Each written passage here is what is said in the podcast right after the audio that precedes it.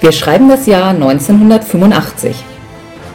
Die Programmgesellschaft für Kabel- und Satellitenrundfunk heißt nun Sat1. Das Wrack der Titanic wird von Forschern entdeckt. Mit Live Aid findet das bis dahin größte Benefizkonzert statt. Deutschland feiert das 150. Jubiläum der Eisenbahn. Alexei Pachitnov programmiert das Computerspiel Tetris. Spiel des Jahres wird Sherlock Holmes Criminal Cabinet. Hallo und herzlich willkommen zu einer neuen Ausgabe unserer Spiel des Jahres-Reihe. Mein Name ist Sandra. Ich hab Kuchen. Ähm, Jens, hallo. Unser heutiges Spiel. Du hast das falsche Spiel hingestellt. Warum? Ist das nicht Private Eye? Ein Rollenspiel? Ja, also es ist tatsächlich von der Aufmachung mehr als nur ungewöhnlich, wenn man es mit sonstigen Brettspielen vergleicht. Ja, es hat zum Beispiel kein Brett. Genau. Es ist tatsächlich ein Detektivspiel, aber auch wirklich hauptsächlich mit Lesen von Indizien und Kombinieren, ohne Würfel, ohne Spielfiguren, nur mit einer Karte und mehreren verschiedenen Büchern, aber dazu kommen wir ja gleich noch. Mhm. Es ist ein Spiel für ein bis sechs Spieler. Logischerweise kann man einen Detektivfall auch alleine lösen. Oder wie kooperativ? Sowohl als auch, da eigentlich kommen wir zu diesen Regelsachen ja immer erst später. Okay. Ab zwölf Jahren ist es, klar, ist dann auch schon ein bisschen anspruchsvoller, wenn man so viel lesen muss. Circa 120 Minuten. Hängt wahrscheinlich auch davon ab, wie, wie clever man ist. Das Spiel hatte tatsächlich auch Fortsetzungen. Hatten wir in der letzten Sendung schon mal. Da war es ja angeblich das erste Spiel mit Sequel. Ist das das zweite Spiel mit Sequel? Scheint dann so zu sein. Zumindest unter den Preisträgern. Also ich muss da jetzt doch noch mal einen kleinen Tick vorgreifen. Also in dieser Box, auf die wir ja noch eingehen, sind zehn verschiedene Kriminalfälle, die man lösen kann. Okay.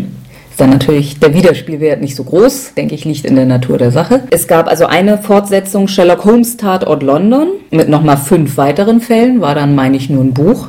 Mhm. Und dann gab es noch Queen's Park Affair. Das war dann tatsächlich nur ein Fall, der aber einen Zeitaspekt mit reinbrachte. Da spielt es dann vermutlich wirklich eine Rolle, wie weit die verschiedenen Indizienorte voneinander weg sind. Mhm weil das halt alles Zeit kostet. Im Englischen gab es sogar noch mehr Erweiterungen, mhm. also noch mehr Fälle. Hast du schon erwähnt, dass es ein englisches Spiel ist? Nee, da, ich käme ja jetzt zu den Autoren und das ist wohl auch ein bisschen ulkig. Also Autoren des Spieles waren oder sind Gary Grady, Raymond Edwards und Susan Goldberg aus den USA. Die stehen in den deutschen Fortsetzungen auch drin. Also in den USA ist es beim Sleuth Publications bei denen erschienen. In Deutschland bei diesem ersten Grundspiel wurde als Autor Anthony Uruburu angegeben, über den man nichts weiß und der wahrscheinlich auch gar nicht wirklich existiert. Okay. Also angeblich kam zur Preisverleihung ein Herr, der sich unter diesem Namen vorstellte, aber der ist nie wieder in Erscheinung getreten und ja. Es Mysteriös. Mhm. Das klingt nach einem Fall für uns, Watson. Verlag war dann in Deutschland Frank Kosmos. Wissen wir ja inzwischen, ist es der Vorgänger des heutigen Kosmos Verlags. War auch das erste preisgekrönte Spiel des Verlags. Aha, okay. Ich habe noch die Angabe gefunden, dass das Hauptspiel und diese London-Erweiterung heute wohl noch vielfach gebraucht gehandelt werden. Dieses Queen's Park Affair aber wohl fast nicht mehr zu finden ist. Dann kommen wir jetzt auch schon mal zur Aufmachung und Inhalt. Wir haben es ja schon angedeutet, dass das ein bisschen außergewöhnlich ist. Also die Spielbox, der Karton, ist aufgemacht eigentlich eher wie ein Buch. Mhm. Also es sieht sieht aus wie ein Buch, auch wenn es keins ist. Mhm. Und in diesem Pseudo-Buch sind dann tatsächlich Bücher. Und also es ist einmal eine Landkarte, eine Stadtkarte von London, die, glaube ich, ziemlich exakt den London-Ausschnitt von Scotland Yard hat, würde ich mal so sagen. Ja. Und dann gibt es mehrere Bücher. Das Buch der Kriminalfälle. Mhm. Da sind also dann die äh, Einstiegsgeschichten für jeden der Kriminalfälle drin. Kann ich da reingucken? Ja. ja. Also das ist ja immer das, was am Anfang vorgelesen wird. Mhm. Fall dann, 1, Fall 2, Fall 3, Fall 4. Okay. Dann gibt es ein Buch der Indizien. Da sind für jeden Fall dann seitenweise Indizienorte, mhm. die man besuchen kann, mhm. wenn man denn auf die Idee kommt, sie zu besuchen. Mhm. Und zwar stehen die da mit Kürzeln drin, beispielsweise 34 SW, wobei SW dann für Southwest, also die Karte ist in fünf oder sechs äh, Teilbereiche eingeteilt. Und innerhalb dieser Bereiche äh, sind dann Gebäude durchnummeriert. Mhm.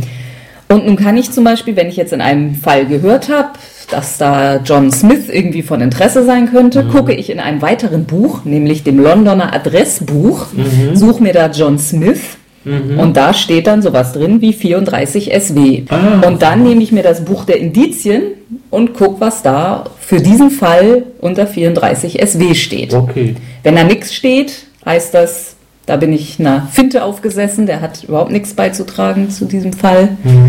Aber ich kann jetzt hier auf der Karte auch einfach drauf gucken und sagen, Mensch, ich will jetzt mal in die ins, ins Militärgefängnis. Könntest du theoretisch machen, aber also schon, wenn man, wenn man es ein bisschen rollenspielerisch angeht, ist das natürlich nicht das Herangehen an einen Kriminalfall, was man tut.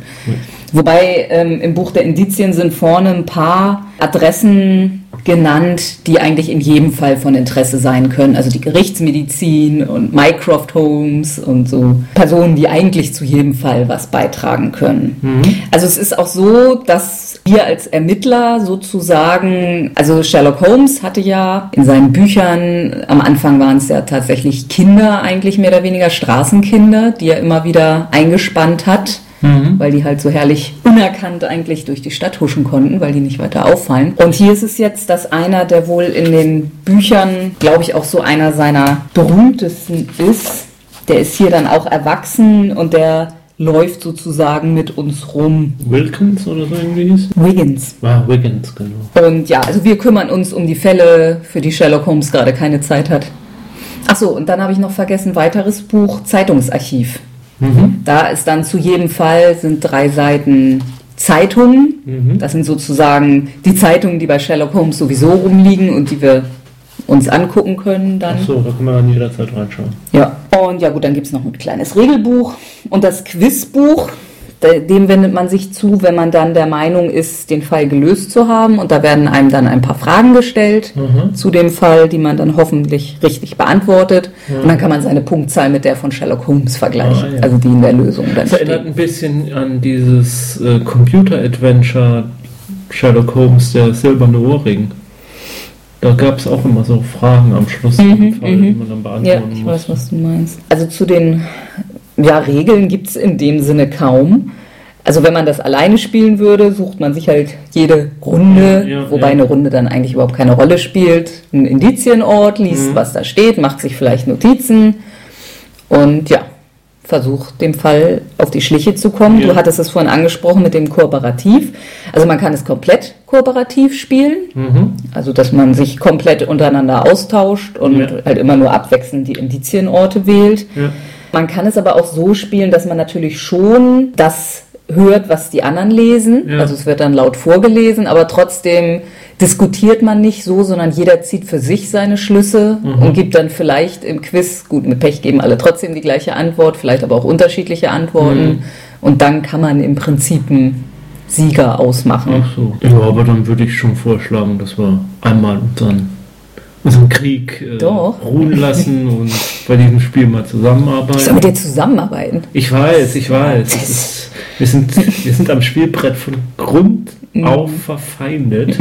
Todfeinde eigentlich, aber für dieses eine Spiel, für Sherlock Holmes, wäre ich bereit, einen Burgfrieden zu schließen. Also die meisten Fälle im Buch der Kriminalfälle sind so zwei bis drei Seiten Einleitungstext, wo wir dann üblicherweise in die Baker Street kommen und Holmes irgendwie gerade ein bisschen indisponiert ist oder wie man ihn so kennt. Heroin. Der Fall, den wir uns jetzt rausgepickt haben, der hat sehr wenig Einleitungstext. Wir hatten jetzt einfach mal vermutet, das ist für die Aufnahme praktischer, wenn wir jetzt nicht noch seitenweise Text vorlesen müssen, was wir natürlich jetzt sowieso dann irgendwie noch machen müssen. Ich muss auch gestehen, ich weiß noch nicht so ganz, wie wir diese Folge so zusammenschneiden, aber das werden wir, glaube ich, auch erst hinterher so richtig wissen. Ja. Ist etwas weniger eindeutig das Vorgehen als bei anderen Spielen. Ja. Gut, dann lese ich mal gleich vor. Fall 3. Die toten Löwen im Hyde Park. 17. August 1888. Mit der ersten Morgenpost erhalten wir die folgende Nachricht vom 17. August 1888. Liebe Freunde, lesen Sie die heutige Times. Sie werden etwas Interessantes finden. Rücksprache folgt. Hopes. Okay. Ja, dann gucken wir doch mal Achso, jetzt in das Heft, äh, also in das Zeitungsarchiv. Dann werde ich mal ein bisschen die Schlagzeilen überfliegen. Mhm. Ja, also hier sind Geburten, Eheschließung, Todesfälle, Nachruf, Bestattungsinstitut, Persönliches, Amateurgolfmeisterschaften. Hm. Vielleicht will Holmes, dass wir zu den Amateurgolfmeisterschaften. Tierpräparator, College, Internate, Gymnasium für Knaben.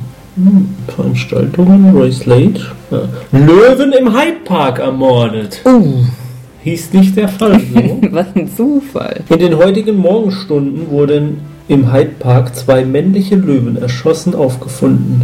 Weder der Polizist, der den makaberen Anblick entdeckt hatte, noch die Polizeiinspektoren von Scotland Yard fanden einen Hinweis auf die Täter oder das Motiv des aberwitzigen Vorfalls. Überfliegt noch mal weiter, ob da noch irgendwas. Hier ist irgendwas über die irische Unabhängigkeit. Rätselhafter Tod. Kurz nach 9 Uhr gestern Morgen wurde die Leiche eines ungefähr 30-jährigen Mannes in der St. George Road, Southwark, gefunden. Kurze Zeit vorher war der Mann ein Seemann und vermutlich der Captain eines Segelschiffes noch auf dem Weg in die Richtung gesehen worden, in der später seine Leiche von zwei Frauen und einem Mann gefunden wurde.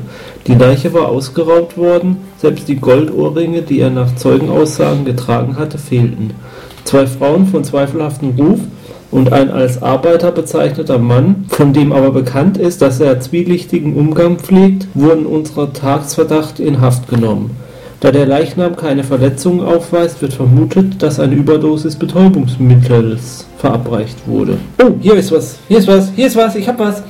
Unfall auf den Docks. Barry O'Neill, Löwenbändiger in Roy Slates Afrika-Exotenschau, wurde gestern beim Ausladen des Materials und der Tiere auf den Londoner Docks verletzt. Es ist bedauerlich, dass die Schau, die drei Wochen lang im Zirkus Hengler gezeigt wird, heute Abend ohne diese Zugnummer eröffnet werden muss. Mr. Slade versicherte uns jedoch, dass die Vorstellung wie immer spannungsgeladen sein wird. Also das finde ich ja schon mal interessant. Mhm. Ja, das war's. Also ich denke mal, das mit den Löwen im Hyde Park Mhm. Und das mit diesem Barry O'Neill, Löwenbändiger, Ja. in Roy Slates Afrika Exotenschau. Ja, also ich würde ja dann eigentlich mal als erstes in den Hyde Park. Hyde Park ist 95 NW. Was? Kann ich in den Hyde Park? Finde ich jetzt aber etwas überraschend. Da heißt das, weil da eh nichts war. 95 NW ist nicht da. Aha. Also wir können uns schon mal den Tatort nicht ansehen. Hm. Das ist interessant. Lecker Kuchen. Miss Hudson, Sie haben sich mal wieder selbst übertroffen. Zirkus Hängler. 47 WC. Roy Slade nimmt seinen großen Stetson-Hut vom Kopf und trocknet sich die verschwitzte Stirn mit einem roten Halstuch, das er aus der Hüfttasche zieht. Was kann ich für Sie tun, Nomris? Wir untersuchen den Mord an den beiden Löwen letzte Nacht im Hyde Park. Das ist ein Ding, sage ich Ihnen. Ich bin um die ganze Welt gereist, von den Pecos bis zu den Pampas, von den Sierras bis zur Sahara. Und nie hätte ich mir vorzustellen gewagt, dass zwei von meinen Löwen hier in der Hauptstadt der zivilisierten Welt ermordet werden. Aber man kann eben nie wissen. Stimmt's nicht, Cowboys? Dann waren es also ihre Löwen? Naja, sie gehörten zu meinen Attraktionen. Viele Nummern laufen auf eigene Rechnung. Sie hängen sich eine Zeit lang an meine Schau an, dann macht man sich wieder selbstständig. Andere sind seit Jahren bei mir. Eigentümer der Löwen war Barry O'Neill. Er stieß vor etwa sechs Monaten in Marseille zu mir. Das ist bekanntlich in Frankreich. Ist, Ach Miss- was. ist Mr. O'Neill in der Nähe? Wir würden ihn gern sprechen. Er wurde ins Krankenhaus eingeliefert. St. Thomas, glaube ich. Seine Eltern wissen sicher genau, wo er liegt. Während wir gestern das Schiff entluden, stürzte eine Kiste ab und landete auf Barry. Beide Beine gebrochen. Er fällt eine ganze Weile aus. Armer Barry. Und was soll ich sagen? Barrys Auftritt war eine echte Zugnummer in der Vorstellung. Er konnte prachtvoll mit seinen Katzen umgehen. Er hat sie in Afrika selbst eingefangen. Er war mit den Löwen gerade auf dem Weg zum Kontinent. Da trafen wir uns in Marseille und ich überredete ihn, sich dem Zirkus anzuschließen. Das war so das erste Mal, dass sie O'Neill begegneten? Oh nein, das erste Mal trafen wir uns schon 1884 auf meiner ersten Afrikareise in einer Bar in Sansibar. Ah, Sansibar. Wer hat das noch gesagt? Sansibar ist ein Sündenpfuhl ohnegleichen. Orientalisch die Erscheinung, mohammedanisch die Religion, arabisch die Moral. Wer es auch war, es stimmt. Eine großartige Insel. War begeistert. Na, jedenfalls, Barry hatte Elfenbein aus dem Ukonongo geholt. Er sparte nämlich eifrig, weil er eine Tierfangexpedition aufziehen wollte. Deshalb war ich ja auch in Afrika, um mir Tiere zu beschaffen. Ich hatte vorher eine Wildwestschau laufen, aber es gab in den Staaten einfach zu viele andere Wildwestschauen. Und da kam mir die Idee einer Afrikaschau. Wer arbeitet in der Löwennummer noch mit? Niemand darf sich diesen Löwen nähern, außer Barry. Sie würden jedem den Kopf abreißen. Er hat einen Boy, Mabudo, der ihm hilft aber vor den Löwen hatte, hat der Angst. Barrys Frau reist mit ihm und hat ihren Auftritt in seiner Nummer. Aber den Käfig betritt sie nie. Sie spaziert nur drum herum und sieht reizend aus. Und darauf versteht sie sich bestens. Wo sind sie jetzt? Mary, Barrys Frau, ist bei seinen Eltern hier in London. Mabudo habe ich heute noch nicht gesehen. Weiß auch nicht, wo sie den kleinen Teufel finden können. So, jetzt muss ich an die Arbeit. Es gibt noch viel zu tun, bis wir heute Abend aufmachen. Lassen Sie es mich wissen, wenn Sie was herausfinden. Eine einzige Frage noch, Mr. Slade. Wissen Sie, wo die Löwen jetzt sind? Nein, keine Ahnung. Ja, also für mich ist ganz klar, der kleine Ausländer ist der Täter. Ach so, der Boy, ja. ja. Keine Frage. Ein Gentleman würde so ein Verbrechen nicht begehen. So, also wir wissen jetzt, die toten Löwen waren tatsächlich die von dem verunfallten Barry O'Neill. Fall würde ich jetzt ins Krankenhaus, nämlich St. Thomas, 29 SE. Ja, das hat uns jetzt insgesamt nicht so weitergebracht. Gut, wir wissen, wo der Mabudo ist, auch im Krankenhaus, aber ansonsten. Gut, dann, dann eben zu den Eltern. Zu den O'Neills. Zu den O'Neills. 14 in W. Das hat uns jetzt auch nicht wirklich gehilft, außer dass vielleicht sein Vater die Löwen erschossen hat, damit er gezwungen ist, da zu bleiben. Mhm. Und es gibt wohl mehrere Söhne. Also Gerichtsmedizin? Genau, das war das, was ich jetzt machen wollte. Gerichtsmedizin. 38 EC. Bei Barts empfängt uns Sir Jasper Meeks in seinem Sprechzimmer. Ja, ich hörte von den Löwen, sicher, aber die werden mir ja wohl nicht vorgeführt. Höchstwahrscheinlich werden sie. Ja, wo könnten sie gelandet sein? Ich weiß das wirklich nicht. Was ist mit dem Mann, der bei der St. George's Road tot aufgefunden wurde? Ha, guck, haben wir uns gemerkt. Oh ja, der wurde hierher gebracht. Stephen Dirk war der Name. In der Zeitung steht, die Todesursache sei irgendeine Droge gewesen. Ja, das stimmt. Mindestens ist es mein Befund. Wissen Sie, welche Droge es war? Nein, sie wirkte auf die Atemwege. Lippen und Fingernägel waren ganz blau. Aber seine Augen waren deutlich gelb verfärbt. Und ich muss bekennen, dass mir so etwas noch nicht vorgekommen ist. Muss etwas ziemlich Exotisches gewesen sein. Ah, Naruto mit dem Blasrohr. Mhm in der, in der sowieso Straße. Oh, ich sehe hier gerade in der Zeitung, da ist noch was. Also ich habe Rutschk und Singer jetzt gerade gefunden. Mhm. 21 SE. Hier ist eine Anzeige von einem Tierpräparator. Mhm. Okay. Wie heißt der? Bilbo Underhill. Aha. Das ist aber eine Anspielung doch. Ja. Die Kutschen- und Zaumzeugfabrik Rutsch und Singer. Was hat uns das jetzt genau gesagt? Also es ja. gibt den Bruder noch, mhm. Tommy. Mhm. Ja, es könnte vielleicht doch noch ein anderer Zusammenhang bestehen mit dieser Löwengeschichte. Es mhm. könnte auch so ein symbolischer Terrorakt mhm. gewesen sein. Mhm. Ein terroristischer Akt des Terrors. Alles andere wäre zu diesem Zeitpunkt reine Spekulation. So, jetzt pass mal auf, da war irgendwas. Kann ich auch die Zeitungsartikel, die früher waren? Ja, früher, die früheren ja. Okay. Weil die waren logischerweise schon. Dann gucke ich mal, ob hier irgendwas über Wilhelmshaven steht. Ich, ich habe was in der Zeitung gefunden. Mhm. Und zwar in der Times vom Mittwoch, den 4. Juli 1888. Mhm. Jetzt hör mal zu. Ich höre. Am späten Nachmittag wurde gestern die Juwelen der Herzogin von Oldenburg aus, der Residenz, aus dem Residenzschloss gestohlen. Die diensthabenden Wachen verließen ihren Posten, als Rauch aus einem kleinen, an den Raum mit der, dem Schmuck angrenzenden Zimmer drang. Das Feuer wurde offenbar durch eine vom Dieb geworfene Rauchbombe verursacht. Die Polizei verfügte über nur wenig andere Anhaltspunkte, hat aber als erste Vorsichtsmaßnahme die Grenzen abgeriegelt. Außerdem hat sie einige international einschlägig bekannte Kriminelle, darunter Helmut Schnitzler und Thomas O'Neill, festgenommen, mhm. ohne allerdings Beweismaterial für eine Inhaftierung finden zu können. Der Schmuck ist in den Löwenkäfigen. Mhm. Sandra hat gerade ihren vollen Namen in diesem Adressbuch gefunden. Naja, mein, mein Mädchennamen fast.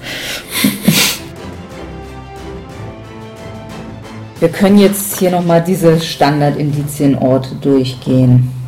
Also Gerichtsmedizin waren wir. Das nächste ist Kriminologe und Chemiker. Oh, Scotland ja, Yard, das ja, ist ja, wegen ja. des Giftes, glaube ich, nochmal gut. Äh, nö. Amtsvorsteher im Justizarchiv, ich wüsste nicht warum, nö, ist es auch nicht. Standesamt und Nachlassregister, ja, okay. Da können wir herausfinden, dass Thomas und Barry O'Neill Brüder sind. Das wussten wir schon. Ja.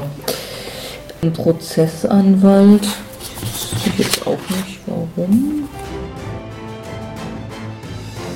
Das letzte, was ich hier habe, ist die Droschkenzentrale.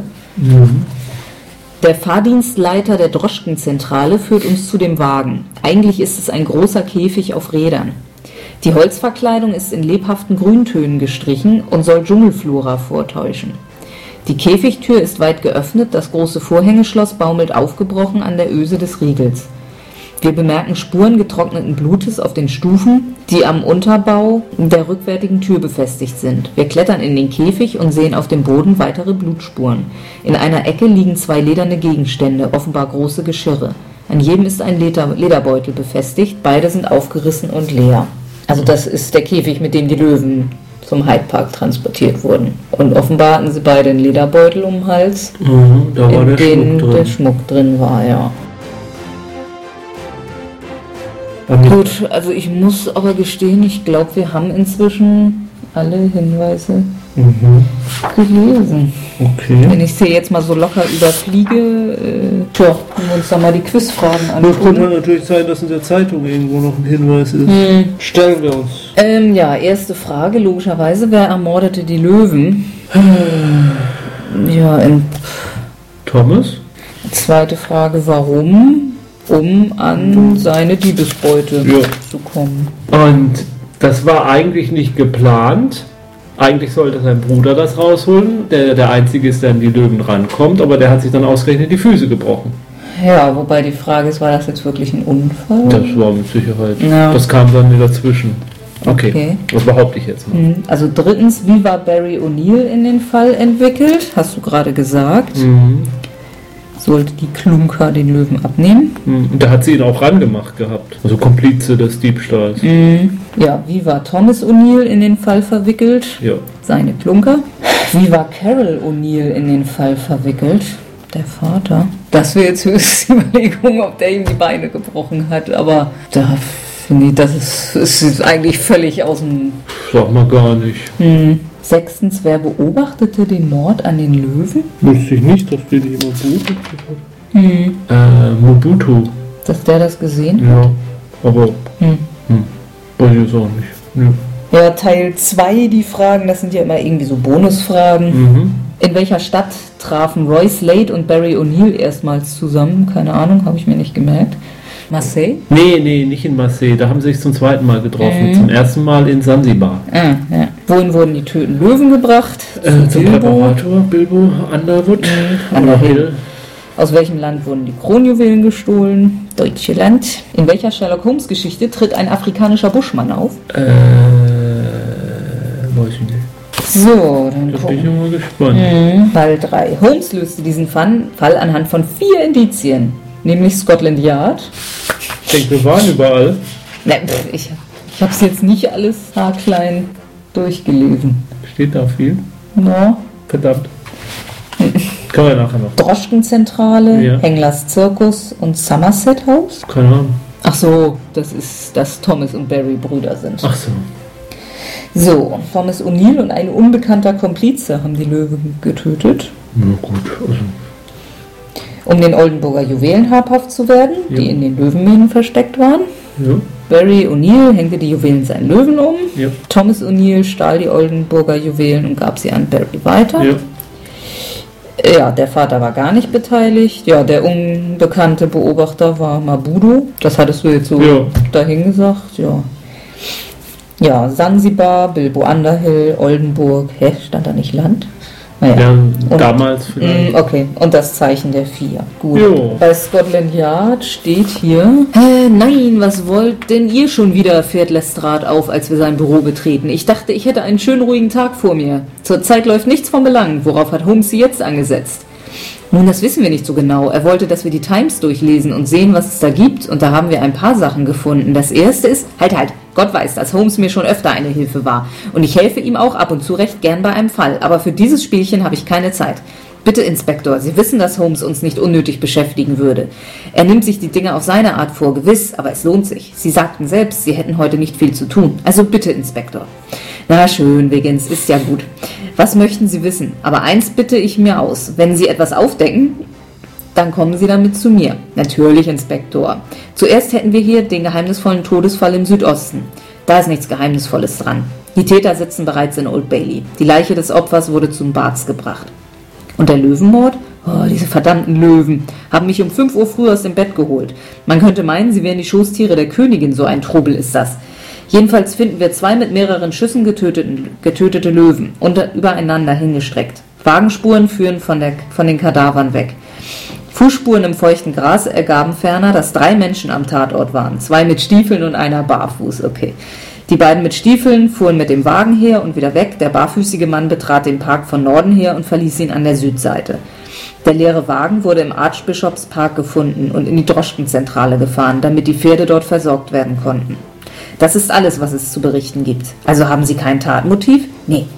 Wo wurden die Löwen hingebracht? Meinen Sie das im Ernst? Ich habe keine Ahnung, was aus diesen Löwen geworden ist. Ich habe Besseres zu tun, als einen Zirkuswagen zu untersuchen. Er winkt grimmig ab. Ja, okay, ich, hab, ich wollte die nächstgelegene Polizeistation, Ja, ja. wir hätten zu Scotland Yard gehen sollen. Okay. Und dann hätten wir auch, dann wäre es noch klarer gewesen, warum wir in der Droschenzentrale vorbeigucken. Ja, ja. Gut, und Mabudo, das wäre Ja. dann auch. Gut. Aber Ähm. die ganze Geschichte jetzt mit dem rätselhaften Mord, äh, Nö, also wir haben viel darüber rausgekriegt, aber was jetzt Mhm. genau dahinter steckte, Also hier hinten ist ja immer noch eine, so hinten? im Buch der Kriminalfälle, Ja. sozusagen eine Lösung. Mhm. Ich glaube, von Stephen Dirk ist hier gar keine Rede. Mhm. Wenn ich es jetzt so beim Überfliegen richtig sehe. War das doch nur irgendwie Ja.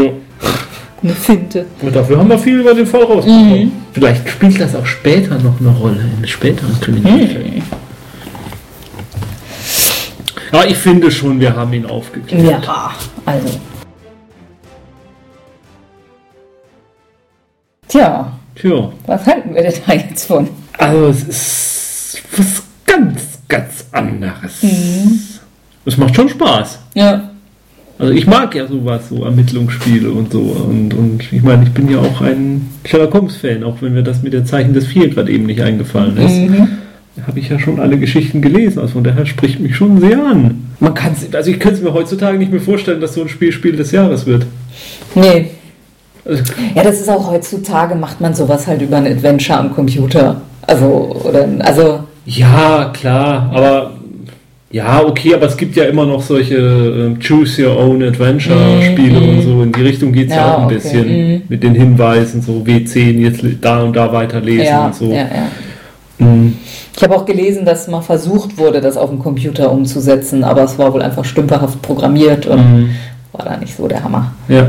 Also ich würde mir vielleicht wünschen, dass man die, also gut, unser Kriminalfall war ja jetzt kein großer Einleitungstext, Mhm, aber ansonsten könnte man natürlich ein bisschen was mit einer CD arbeiten, Ja, dabei. ja, ja. also dass die Texte eingesprochen sind. Das war Mhm. schon ganz interessant. Das könnte man vielleicht sich auch mit irgendeinem, ja, habe ich jetzt, hatte ich bei Dampfrost ja schon gesagt, irgendeine, äh, irgendeine Umsetzung fürs iPad oder Mhm. Android oder so, wo man dann so irgendwie die gesprochenen Texte dann Ja, kriegt, wenn man die ja. Ziffern eingibt oder so. Das wäre ganz nett vielleicht. Mhm. Auch also ich habe schon Lust, die anderen Fälle auch zu spielen, muss ich sagen. Aber es stimmt halt natürlich, der Wiederspielwert ist gering. Mhm. Außer man wartet ein paar Jahre und Ja. hofft, dann alles vergessen zu haben, aber ja. Also auch die, also die Aufmachung ist schön. Also ich finde die Mhm. Karte toll. Ja. Also die könnte ich mir auch gut vorstellen, dass man sie benutzt zum Rollenspielen irgendwie, wenn man in London Mhm. bei Gaslicht, Cthulhu oder sowas spielt irgendwie. Die ist echt schön gemacht, also schön ausführlich. Metro. Wie heißt die Innere von London? Metropolitan Region? Oder ich, ich, ja. Keine Ahnung. City, Ja, City of London, City of London. Also halt auch diese Bücher und also schon schön. schick gemacht, ja. Ja, also ich, ich kann mir auch gut vorstellen, dass das alleine zu spielen Spaß macht. Mhm. Ja, ist vielleicht sogar fast ein bisschen unstressiger, wenn man halt das nicht alles vorlesen muss. Ja, andererseits Ähm, so in der Gruppe ja. so den Fall zu diskutieren und so macht Ja, dann auch stimmt, Spaß. das hilft natürlich auch. Ja. Ähm, ja, aber ich kann es mir jetzt nicht vorstellen, dieses Gegeneinander. Das, Mhm.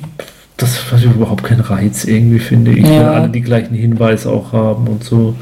Mhm, Ich kann nochmal die Begründung Mhm. vorlesen, dann sind wir schon bei Zahn der Zeit.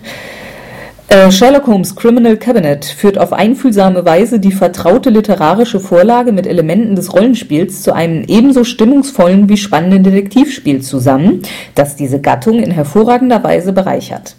Die Teilnehmer tauchen ein in die Welt von Sherlock Holmes und Dr. Watson und agieren dort wie richtige Ermittler. Jagdeifer und Scharfsinn, aber auch Fantasie und Ausdauer sind gefragt, um einen Fall erfolgreich abzuschließen. Es ist weniger ein Spiel im herkömmlichen Sinne als spielerisch angereicherter Denksport. Seine Zielgruppe bilden deshalb in erster Linie Erwachsene und Jugendliche, während Kinder zumeist nur als Mitglieder eines Teams damit zurechtkommen. Dass Sherlock Holmes Criminal Cabinet damit im Grenzbereich der Familienspiele angesiedelt ist, hat die Jury nicht davon abhalten können, es auf den Schild zu heben, weil mit dieser Auszeichnung zugleich für die Verlage ein Signal gesetzt werden soll, bei ihrer Programmpolitik ungewöhnliche Spielideen zu berücksichtigen und in sorgfältiger redaktioneller Bearbeitung zu präsentieren. Ja, also es hat natürlich diese, diese, diese Mängel, die auch äh, Computerspiele-Adventure haben. Dass man eine bestimmte Idee hat und denkt, das müsste man doch auf die Weise auch lösen können, aber das Programm sieht es einfach nicht vor, dass es auf die Mhm. Weise gelöst wird.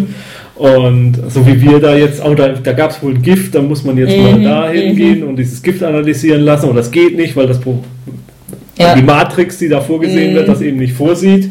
Aber ist trotzdem, das, das macht das Spiel jetzt nicht, nicht, nicht deswegen schlecht. Das ist einfach nur die, die, diese Beschränkung, die solche Art von Spiele einfach haben. Weil es halt ein Rollenspiel light ist und es keinen Spielmeister gibt, der da jetzt flexibel drauf reagieren kann, auf unsere Ideen und sich da was ausdenken kann. Ja, ist die Frage, ob es vielleicht sogar mehr Spaß machen würde, wenn man sich vorher einen Charakter macht, quasi. Aber andererseits, es werden ja nur diese Texte vorgelesen Ja. und man kann ja dann keine Nachfragen Ja, stellen ja, oder ja. so. Mhm.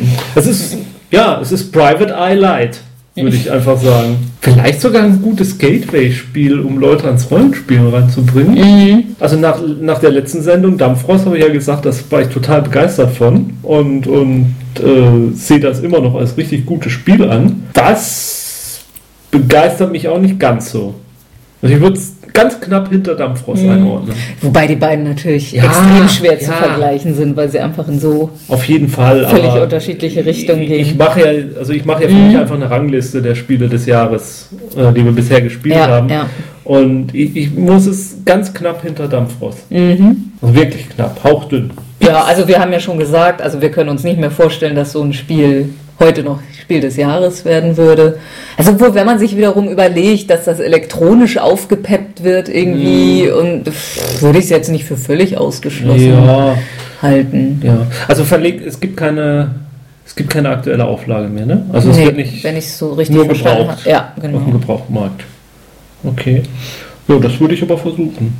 Haben Mhm. wir schon erwähnt, woher wir das Spiel haben? Nee, das haben wir auch nicht erwähnt, ne? Ach so, ja, wie immer. Ronsche Spielevereinigung. Okay, also das, das und Dampfrost werde ich mich dieses Jahr um Essen mal drum kümmern, ob man das noch irgendwo kriegt. Haben wir, glaube ich, auch von derselben Person aus der Ronschen Spielevereinigung. Ah, okay. Ein Mann mit, eine Mann oder Frau mit Geschmack. Mhm. Ja, dann kann ich nochmal die Konkurrenz aus dem Jahr. Mhm. Ähm, den Sonderpreis Schönes Spiel, das ging in dem Jahr an die Drei Magier vom Drei Magier Spieleverlag Ach, für drei Spieler. das gab es damals schon? Ja, offenbar. Ich dachte, das wäre irgendwie relativ neu. Hm. Okay, Dann Abilene, sagt mir gar nichts. ein Abi-Spiel. Hm. Glaube eher nicht.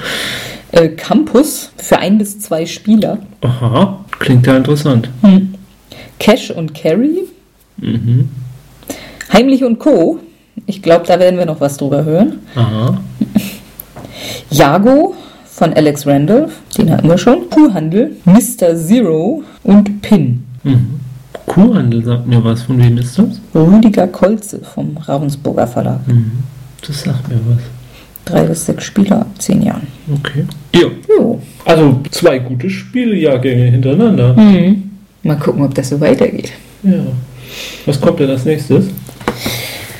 Es wurde in dieser Sendung erwähnt. Mehr spoiler ich jetzt mal nicht. Okay. Hm. Lass mich meine Notizen. Spielt das auch in London? Nein. Okay. Mann, ich habe es eben gerade vor zwei Sätzen erwähnt. Ja, dann das. Ich hatte jetzt zwei zur Auswahl. Entweder Scotland Yard oder das. Äh, Scotland Yard haben wir schon hinter uns. Ach ja, stimmt. Das ist schon ein paar Sendungen her. Ja, das kommt von diesem ganzen Durcheinander der Aufnahmen. Man soll auch nicht so viel durcheinander trinken. Ja, es soll auch nicht so viel durcheinander spielen. So, dann verabschiede dich doch mal. Bevor das hier Du kannst überrennt. diesen Gag machen, sag Tschüss, Jens. Sag Tschüss, Jens. Tschüss, Jens. äh, ja, ähm, bis zum nächsten Mal. Ermittelt weiter. Zum Beispiel mit Sherlock Holmes in London. Tschüss. Tschüss. Ja, dieses Braun von diesen äh, Heftchen, also diese Umschläge, das erinnert mich irgendwie an alte Fansigns. Hm. Ein bisschen farbenfroher hätte sein dürfen, ne? Ja, aber so, äh, so was weiß ich, äh, periodisch, statisch, äh, Reginald Lewis.